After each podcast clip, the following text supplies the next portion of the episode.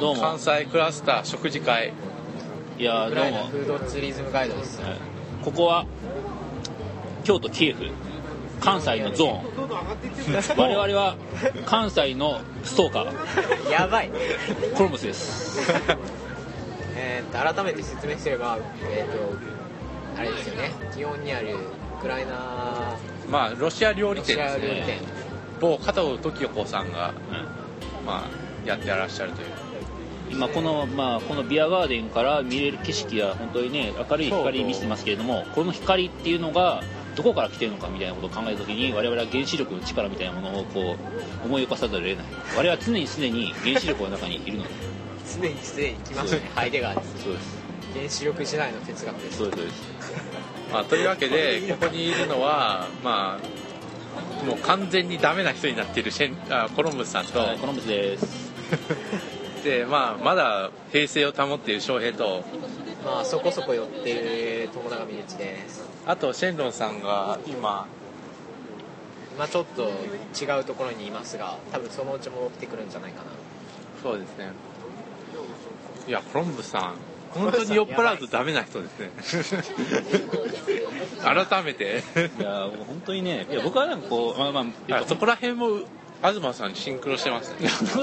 そうかもしれないそうかもしれないなまあまあね酔っ払ってからの東さんのユーストリームのダメさ具合みたいまなあ本当にね関西クラスの皆さんはご存知かと思うんですけど本当にね僕ね本当にいい加減な人間ですよ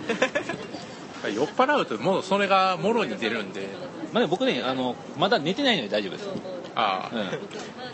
僕だからなんかこう全てを捨てて寝ますからそうですよねいやマジでなんかこうここから見えるあのああなんか白く浮かび上がるえっと京都タワー京都のパルスとか言い出しますよ南座も見えますそうそうそうそうじゃあ南田の真ん前ですからねそうですそうです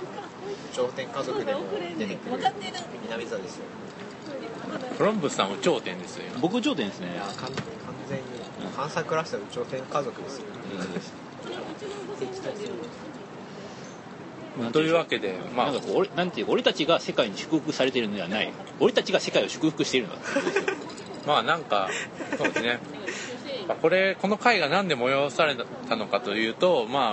ねあまあテルノブイリフダークツーリズムガイドが出版され、まあテルノブイリという、まあ、ウクライナの一つの都市、都市って言ったらいいのかなまあなんかがあったので、まあ、ウクライナの姉妹都市である総都市そしてキエフあありがとうございりがとうございまますデザートが来ましたすうん今、アコーダと一緒に持ってきた。来た来た。あありがとうございますあ美味しそうあこのちなみに今デザートと紅茶が届きましたあんみつこれは何ですか出します出します完全にも一緒に取りたいな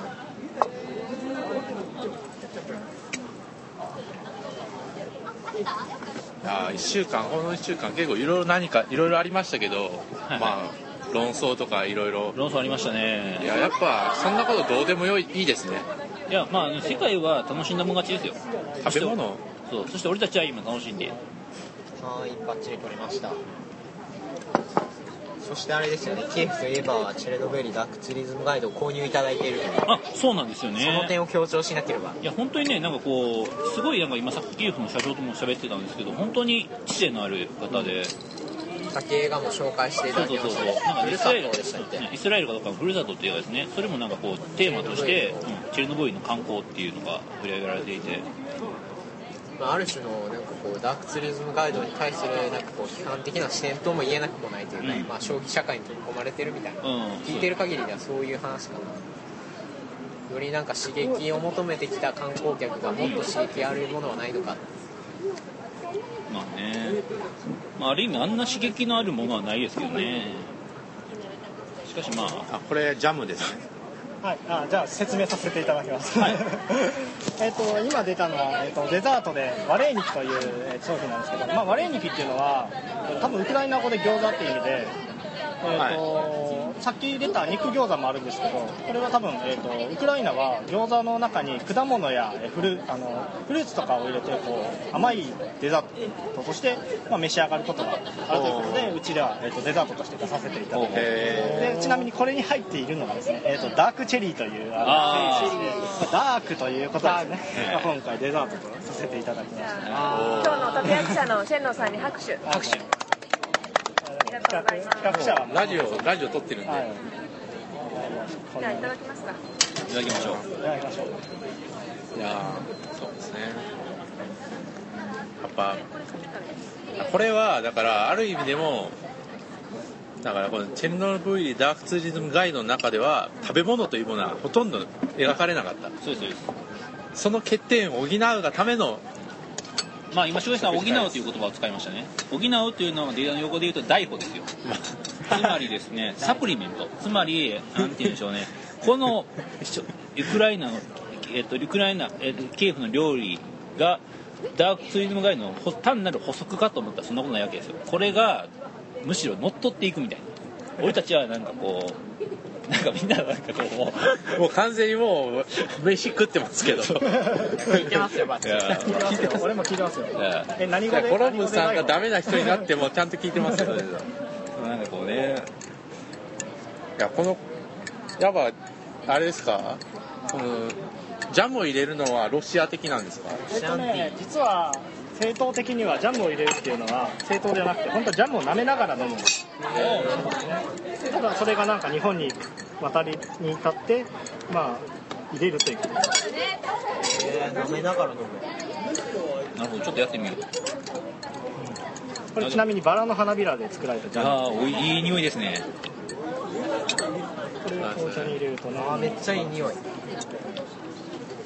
あーめっちゃ紅茶いい匂いいやああありがとうございま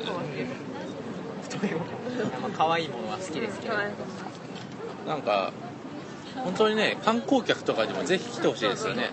本当だね。とかね、本当になんかこう、京都来たついでにね、もしあの、キエフ、またチェルノブイリに関心持っだたから人ここはだって本当に京都の一番の中心地に近いところですからそうです、そうです。そうなんですよ。でもね、ちょっと祇園とか寄って、またなんかこう、市場河原町とかでちょっとね、散策したついでに夜とかで。まだこれからの季節ずっとあれですよねビアガーデンは続くわけですよ続きますもうおかげさまでなかなか盛況いただいているのでそれになんか宣伝すればいいんじゃないですかそれやってるとかえーと9月の中旬までやってますけど9月の中旬までビアガーデンやってるからあの結構きゅもう週末に関してはもう結構予約で満員になってるんですけど、まあ、平日はまだまだまだ行けますのでぜひ京都キエフ。 3500円でビール飲み放題3500円安いですいよ。なやんか安いねですよ、パなんかこれ、こういうのパ立ッ地でそ正う正直かなり価格破壊ですよそう思いますね。なんかなんかこの価格とかでなんかこうなんかこうごなんていうんでしょうねディナー3500円とか金出せないっしょとかって思ってる人多いと思うんですけどでもねいや普通になんかこうね某ブラック企業の飲み屋とかでなんかこうちょっと飲むとかってなったら絶対これぐらい普通に来ますよそうですよ夢夢でかんか夢で食っていけるとか言いながら3500円ぐらいは払わせるんですよそうそうそうそうねそうですよねもちろん皆さんねやつの落選運動に関わって なんかまあそんなことよりまあもうあっちそこにはもう1万円ぐらいで川床で飯を食べてる人たちがいるわけあそうですでねこっちでそれを見下ろしながら食べるといううんこの勝ち組あが。勝ち組感いやまあ本当になんかうんやっぱまあさっきからずっと喋ってますけど京都支配した感ありますよねこの場所、全てが一望できる、そうそうそうまあ、もちろん川床も絶賛ですけどねうんまあ、カードコもいいですけどねだから僕のおすすめはあのここの三条川端のスターバックスのカードコはなんかか一番安いカードコですそうですねコーヒー一杯でカードコが楽しめるっていうのでこれは非常におすすめです今うちら市場祇園町し市場祇園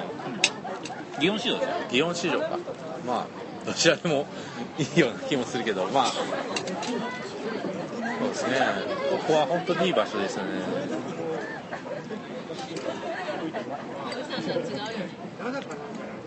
なんか他のビアガーデンとかと比べても一番高い場所にありますいもんやねーそうですよしかもねビアガーデンっていうのはねほん結構皆さんねあの冷凍物を出すだけでこう済ますみたいなそうコースが多いんですよねもうなんかこう先々週ぐらい行きましたけど別のビアガーデンにまあ景色はすごい良かったですよねあのあのススターバックスを抱えている1階に抱えている某ホテルですけどなんか八坂神社がちょうど見えて景色がすごい良かったです料理は普通でした普通普通でした、ま、まずいとか言うこともなくあまあ冷凍食品優秀だなっていう感じでいやでも本当に最高でしたねここは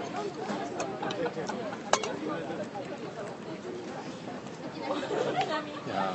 某一方東京ではなんか今読書会が開かれてるらしいですけどあかん、えっと、関西クラスター関東支部ねうん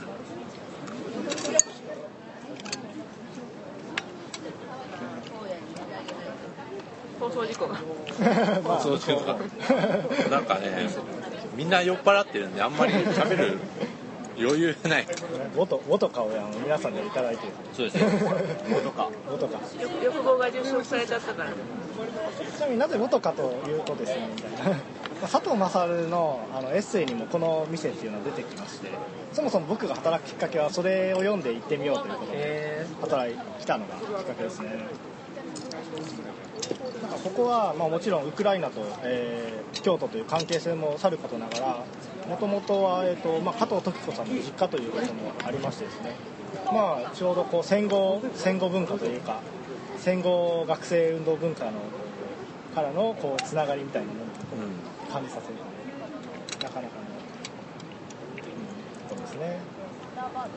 ー、どうなさるかまあ米原まりの方が好き佐藤勝が大好きな米原まりですよでハンマリさんの「旅行者の朝食」っていうエッセイ集がすごい面白いので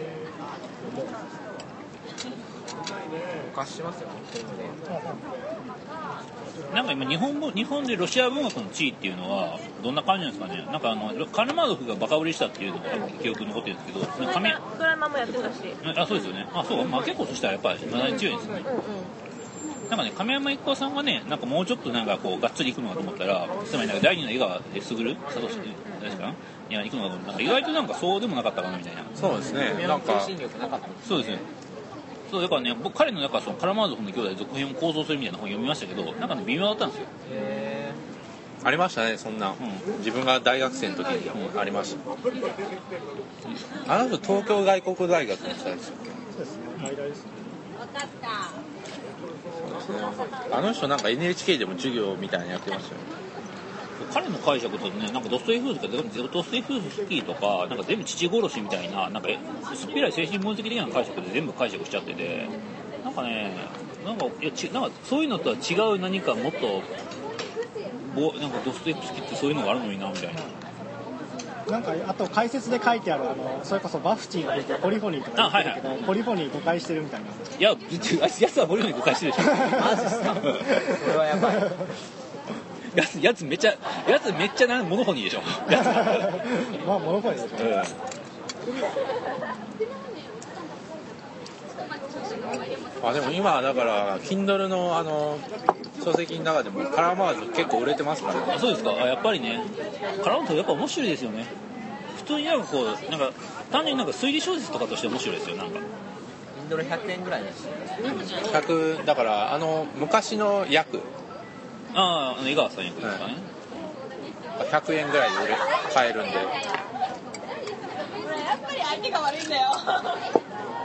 そうねだからまあカラヤマナードの兄弟とかもなんか有馬弘樹さんとかがよくねあのし思想とかそういうのに使うよく使うあの大神門下の話とかよく使う話ですよね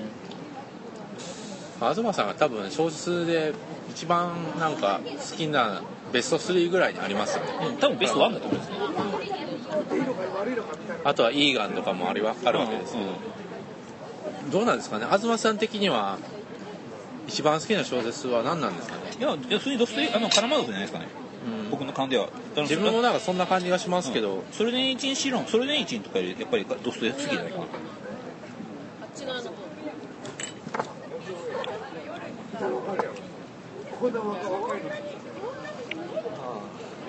特にあの大神門下の章ですね今みんなこう満腹感の幸福感にあまりにも浸って い大丈夫にてならない完全なチルアウト感の。チルアウトです後で編集しますよむしゃむしゃ関西クラスターまあなんかこういう食事会もあり夏は次いはろいろもう夏は食べるしかしないですね関西クラスは8月10日8月10日日本の夏とか思想するようにできてないですから暑いからね暑かったですからねちなみに今翔平さんなんか何何に一番関心を持ってるとかありますかなんか健康みたいな話してました前あ健康っていうのに興味ありますね、ていうかなんかそれなんかやっぱり伊藤計画的な文脈ですかまあそれもまあなんかいろいろとし政権力とか、うんまあはいそういう言葉でもありますし、近代の嵐のなんか興味の極致ですよね、うんそうですねだから多分興味ない人はいないんじゃないかなみたういんそう思いますよねだからなんか具体的に身近な話だししかも思想的にも面白いってな、う、いうんしかも実際健康っていう概念自体が生まれたのは実際そんなに遡れないんじゃないかなみたいな、ちょっとりあえと前ずでちょい前ぐらいですうね、んなんか健衛星とかそういうところになる公衆衛星の概念が出てきたのがビクトリア朝期で、そのちょっと前ぐらいから健康っていう概念が兆しててでもまあ生まれてきたのは上流階級からですよねしかもだからそれってすごく横横断というか全てのジャンルにまたがってる気がするんですよ、うん健康という概念自体がなんでだからまあねそれこそジャパネットとかそういう系の健康ブームもありなんかちょっと敗訴ななんか健康ブームもありって全部の人がなんか健康っていう概念に関わってるんじゃないかなみたいなだから健康ってよくよく分かんないですけど統計的な概念と関わってるんですかねなんか正しい身体というか標準的な身体みたいなあーそれはまあ政権力的な文脈ですとか、よねまさにそうですね、空港とかが意識してるような、まあ人を岩田にはめる形のモデルですよね近代的にまあある一方でか健康過剰みたいなところがあるじゃないですかまあそれはなんかこうエコロジーの文脈とかでよく出てくる話ですよねファシズムとかがすごい健康主義第一主義だったとか、あそう健康帝国ヒナトラーとチスっかがていうねなんかこう旅行とかにすごい積極的で慰安旅行とかを国策でやってたみたいな話があってそれはなんかこう精神的な健康のためなんですよあとはなんかねこの前はキャリーパムパムがねメンヘラって言って炎上してた問題マジかそんな事件があったんですよ知らなかっキャリーパムパムがえメンヘラって炎上してたんですよでもメンヘラっていう言葉自体がもはやも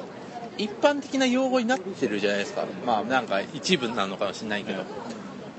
そういうなんかこととかヘルスですよメンタルヘルス、まあ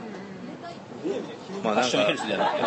うんなんかよくわかんないですよ痛い痛いほら痛いた聞き流しかけたけど痛い何を言ってるんだと失敗したお怒られ笑いが言ったらしい編集点18なんか怒られましたよ分18分編集18分39秒覚えてるすとりあえずまあなんかね健康っていう概念ってなんかまた欲望とはまた逆な気がするじゃないですかこんだから自分の中でこの前の観光っていう概念は欲望とほとんどイイコールだったわけですよ、だけど健康はまた逆なんじゃないかむしろ欲望していくために現状維持するためにみたいなことですっていうことを考えた時に健康って面白いんじゃないかなみたいなうんうんもう欲望とまたうん真逆であり互角関係な気はしますけどねなんか健康じゃなかったらうん欲望できないしまあだからぶぶなんか物理的なというか唯物的な土台みたいな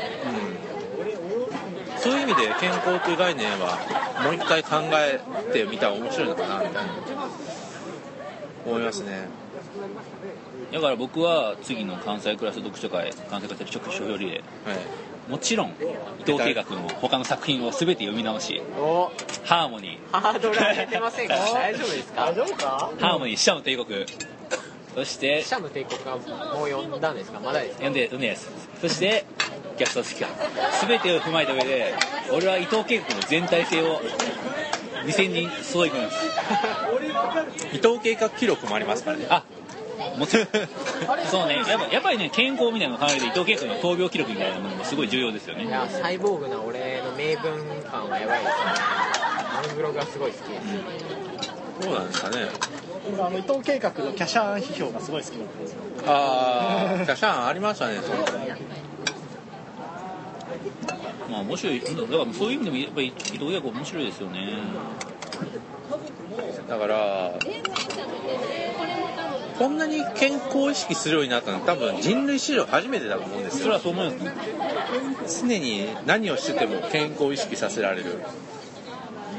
だってアルコールフリーの飲み物が出てるんですよアルコール飲まあねノンアルコール飲料がカフェイン抜きのコーヒーみたいなわけわかんないですよそういうことも考えていきたいですよ人はなんで何を求めてるのかってことです本ね当ですよね健康のためなら死んでもいいと思うんですよ昔よく菊池成吉が言ってたのであのコカ・コーラっていうのがもともと精力剤というかはい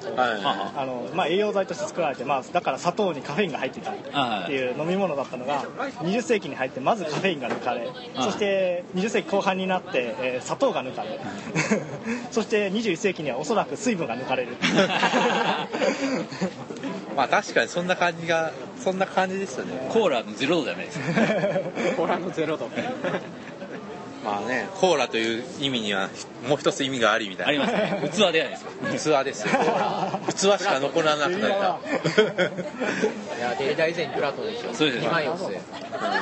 マイオスでコーラっていう概念が出てくるんですよねバっていうあうちらコーラですよそうそう関西クラスタ関西ークラスターコーラいや翔平さんも調子乗ってきたじゃないですかいやこれこれがあれですよカンクラの力ですよあこのなんかこう場を場を秩序だったものにする力を関西クラスター持ってるわけですそうですそういうことです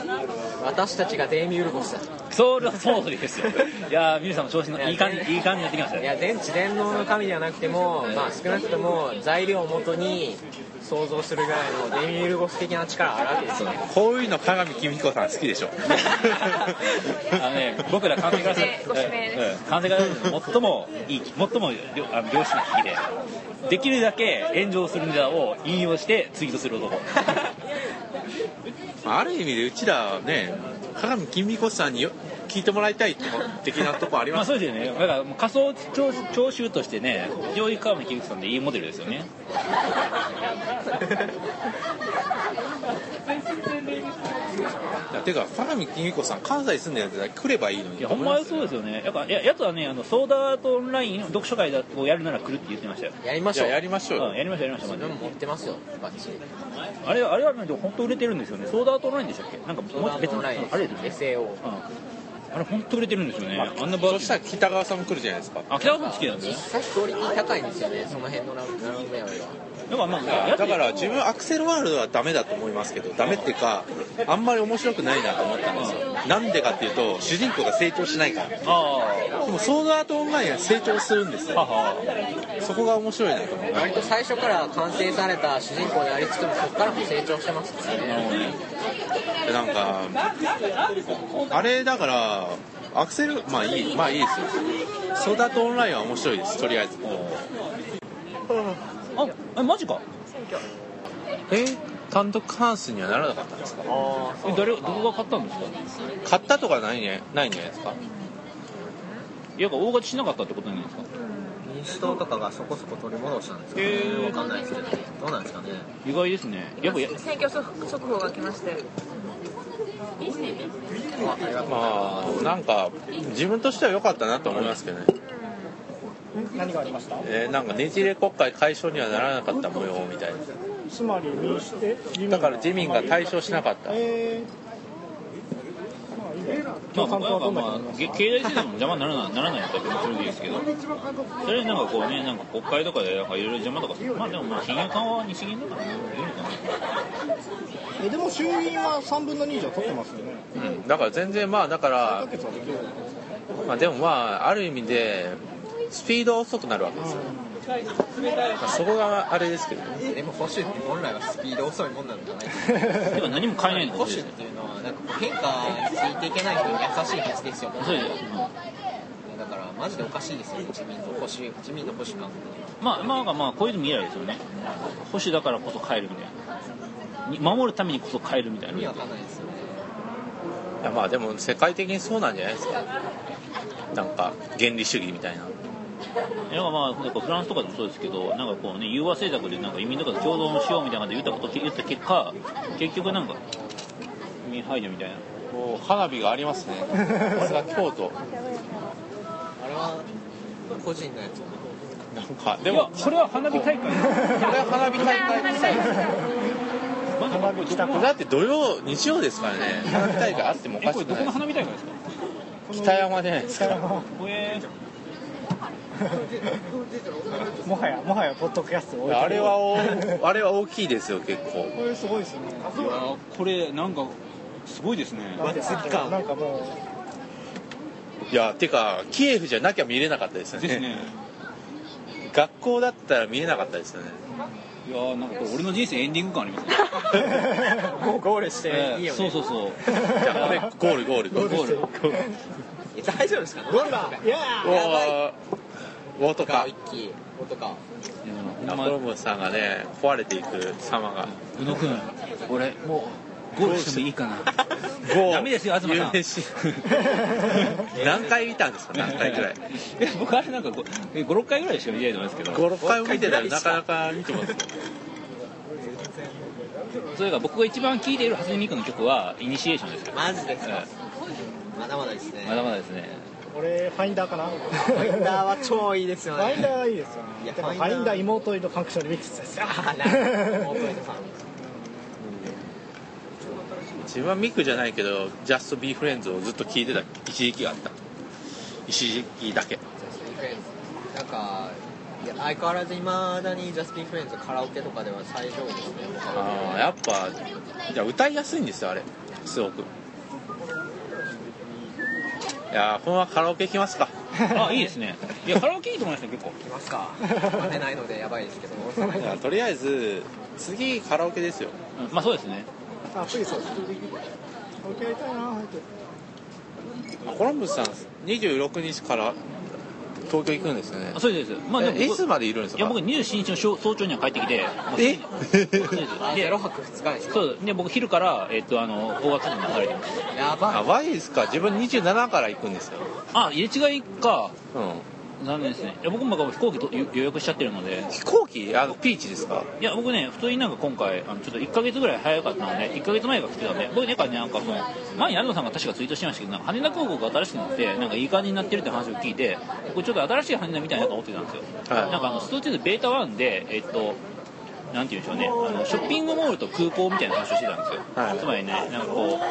北田明宏とかがの北田明宏と東博っての議論ですけどつまりねつまり地からつまり土地に根付かない人容易に土地から足を離し離してしまう人々が増えた時代の公共政治で考えなきゃならないみたいな話をして、うんはいでまさに空港とかショッピングモールというのは地から足を離す装置だみたいな話をしててですね、まあ、空港とかってやっぱまさにあのまあそうですねい理由的にも文字通りの意味でも東さんが今回なんか次の福島第一原発観光地計画で東さんゲートシティの構想にすごい関わってるわけですよそれはなんか多分空港とかのとの関係だと思うんですけどつまり空港ってねあらゆる国籍の人が、えっと、訪れる場所なんですよつまり最も開かれた場所っていうことなんですよねでまあそういう、まあ、空港とかショッピングモールとか観光地みたいな概念は全て東さんの中でセットになってるはずで、まあ、僕ではあのなんて言うんでしょうねこれ東さんにもすごいひえっと批判されるところですけど僕はなんかこう空なんか海外とか行ったことないですけどこう飛行機とか乗ったことないわけですよなのであのなんかこうえっ、とちょっとだからなんか飛行機とか乗ったみたいないやもう普通に今ちょうどピーチがキャンペーンやってるんで今予約したらどうですか海外旅行12月17日まであれですよなんか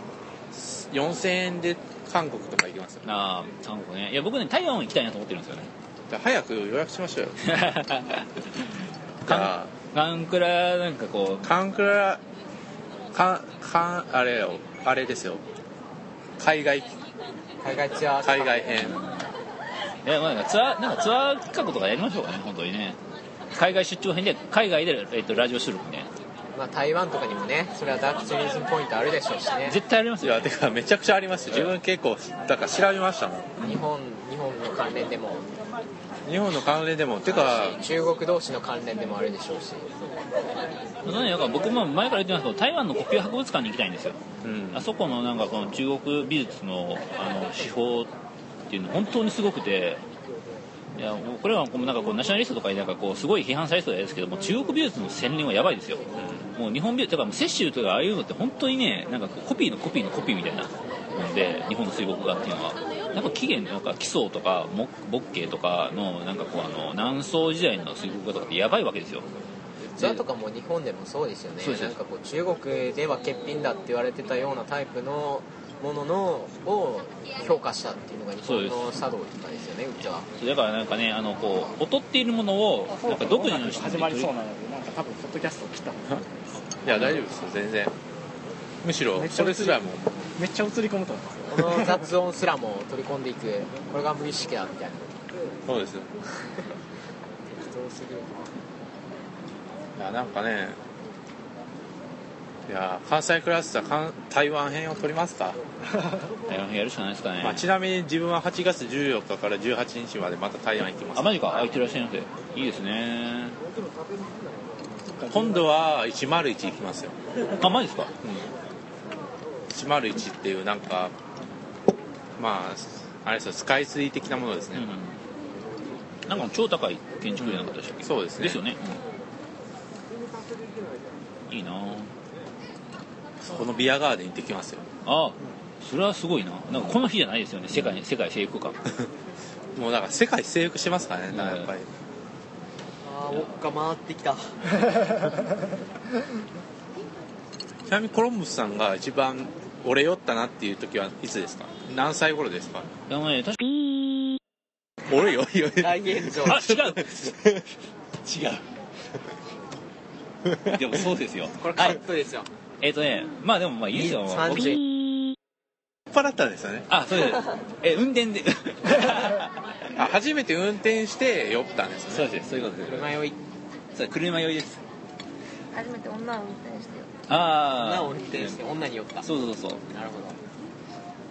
乗りなかなか乗りこなせなかったみたいなまあとりあえずカット してコロンブスさんが一番酔っ払った時はいつですえっかとね、大学生のどっかですねちょっと時期は忘れましたけどあのねその時のそのサークルの飲み会でコロンブスさんなんかサイクル入ってたんですか僕ね軽音サークルに入ってましたねあ軽音ですねまずまさにあゆいゆいそうです僕以外は普通にギターやってましたねまあなんかまあ普通にだからなんか僕もなんかその若い頃はなんか音楽性の違いで決裂みたいなことやってましたよへその頃から別に唐谷とかまた別に読んでたんですかあそうです体にはもう昔から好きで読んでたんですけどそうねだからなんか僕がね僕はその頃からねやっぱ僕なんかそのアマチュアがなんかこうまあ今もそうですけどアマチュア批評家とかもそうだと思うんですけどアマチュアがなんかプロの仕事を腐すみたいな態度がすごく苦手でだからまあアマチュアバンドとかで本当よくいたんですよ僕の時とかだったらなんかこう本当グレーとかゴミだよねみたいなえいますよねそりゃでどう考えても例えば僕のし、まあ、僕とかだったら聞いてもグレイとかは、まあ、すごいが売れる曲作ってるぐらいだからもう音とかもいいですし機材とかもいいの使ってるしで音楽とかもすごい作り込んでるわけですよ細かいところを聞いたらその一目一丁両然なんですよしかしながらやつらはなんかこうあのいや本当あいつら商業主義でみたいな感じとかね僕本当にそういうの苦手だったんですよつまんないですよなんかね、やっぱやっぱりね、やっぱ売れてる人たちをバカにするみたいな、完全にルサンチマンですそうです、そうです、そうです。かといって、なんかこう、やつらがなんか大した曲作ってるのかっていうと、そんなこともないような気が、みたいな。そうなんですよね。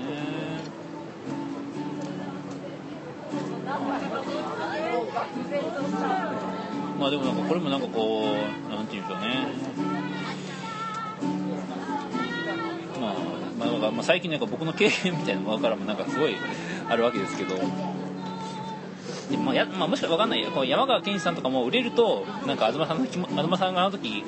なんて言うんでしょう感じてた気持ちってこういうことだったんだなみたいなのが分かる時が来るのかもしれないので僕は山川健司さんに売れてほしいですねじゃないんじゃないですかなんか俺がなんかこう俺も批評誌を引き受けなきゃいけない立場になったんだなみたいなアナさんはやっぱあれで動物科学ポストマンとかで大塚英二とかあと宮台真司とかあの王様たち王様氏みたいなのを導入することで批評誌を引き受けたわけですよそんなことでなんかこう自分のなんかこう理論的整合性みたいなものに一部ノイズとかがどんどん生じてるのは分かっててもですよあるこういう意味を引き受けるとはそういうことですよみたいな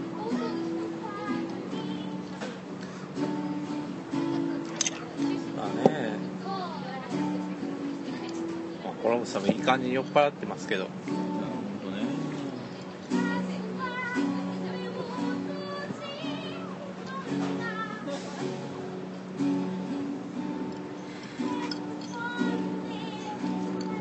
バックミュージックが音楽かかってるようなカットできないですよね今枠に流れているのはロシアの民族音楽です違います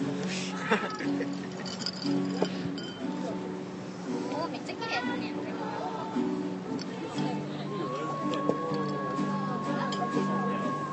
ちなみにコロンブスさんがこの読んだ本で一番面白かったのは何ですかああ一番面白かった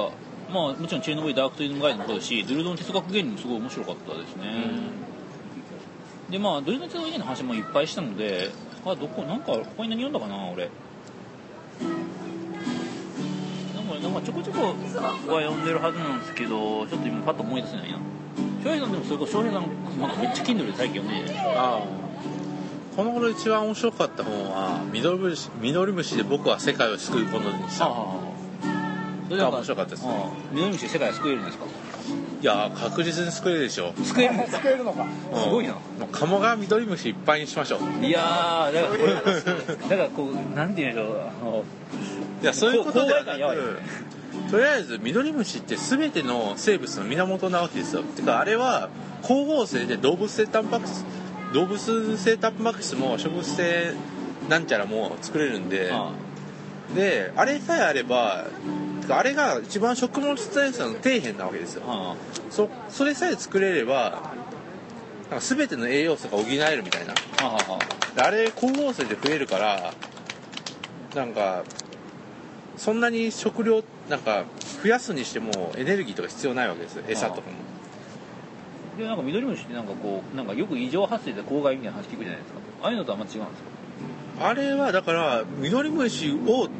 が増えたことによって多分わかんないです わかんないですそれはわかんないですけど多分ミドリムシはすごい弱い存在でうんだからすごいえ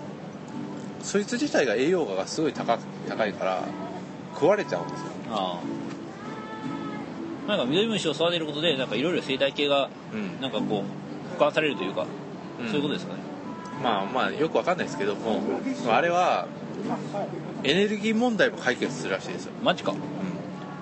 そういう意味で面白いなと思いましたよえーまあだからね確かにね全てのエネルギーが太陽に直結しますからねいやまあ適当ですけど、まあとりあえずパート2いきますかあいかん関西クラスタラジオ第22回は、パート2に続く、